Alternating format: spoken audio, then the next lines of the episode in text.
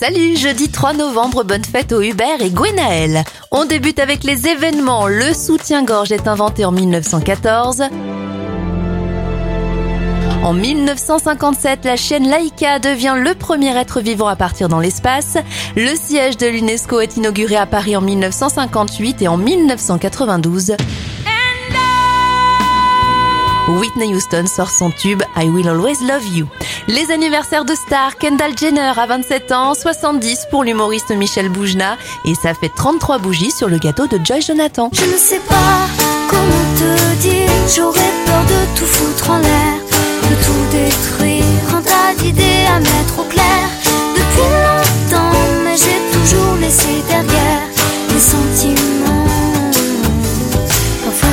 que j'ai tort de rester si passive, mais toi tu me regardes, moi je te dévore.